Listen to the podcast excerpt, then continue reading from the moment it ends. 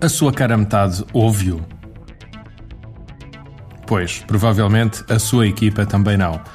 Não se preocupe, não vamos aqui falar de aparelhos auditivos. Se bem que muitas empresas necessitassem de facto de os colocar nos seus vendedores para ver se eles ouviam melhor os seus clientes.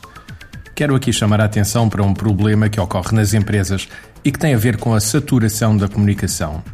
Ou seja, se pensar lá em casa, a mulher e o marido, conforme o caso, tem alguma dificuldade em ouvir.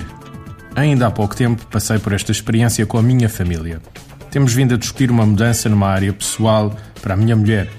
Tenho tentado aconselhá-la o melhor que posso, mas noto que por vezes entra por uma orelha e sai por outra. Enfim, conhece este fenómeno?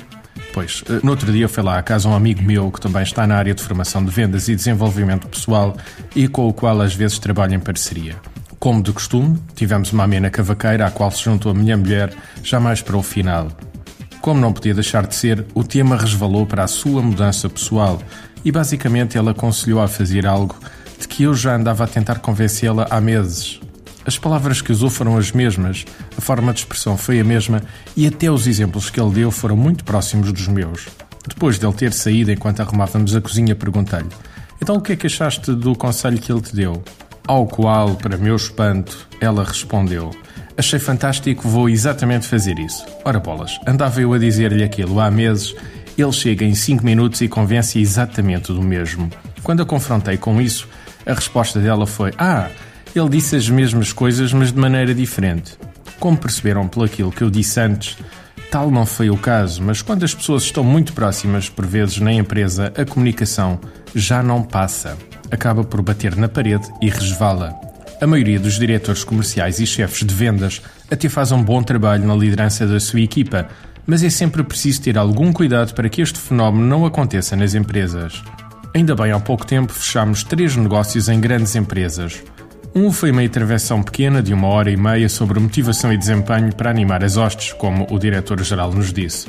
O outro foi um processo muito grande de formação e coaching comercial a uma equipa de quase 50 vendedores a nível nacional. E outro foi um programa de diagnóstico e dinamização comercial de uma grande empresa.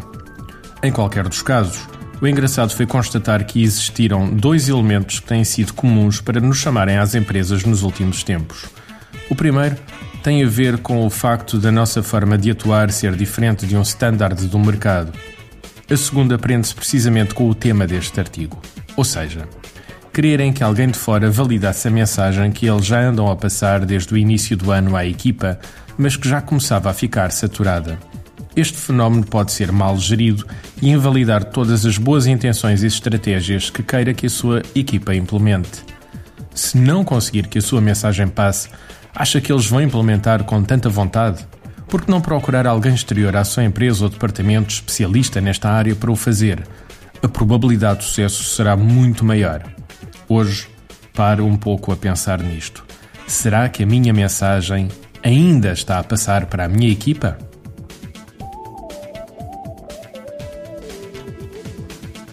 Artigo de José Almeida, locução de João de Souza, produzido nos estúdios da Universidade Autónoma de Lisboa. Procure mais recursos no site ideiasedesafios.com.